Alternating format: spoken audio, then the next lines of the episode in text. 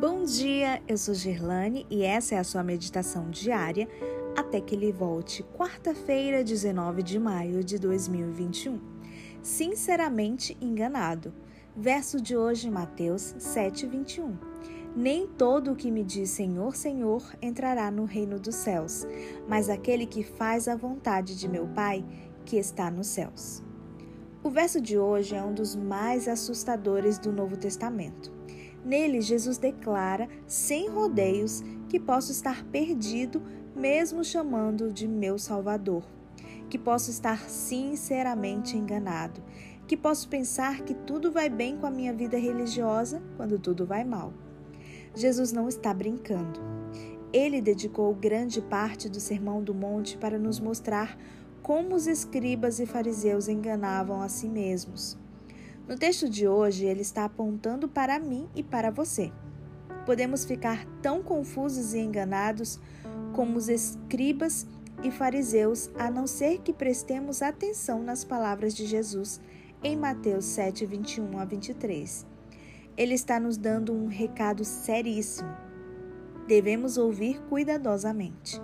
Nem todos os que alegam crer em Jesus como Senhor e Salvador serão salvos, ainda que façam essa alegação no próprio dia do juízo.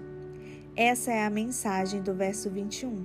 Esse é um pensamento precioso, visto haver tanta gente pregando que a salvação consiste unicamente em invocar Jesus como Salvador.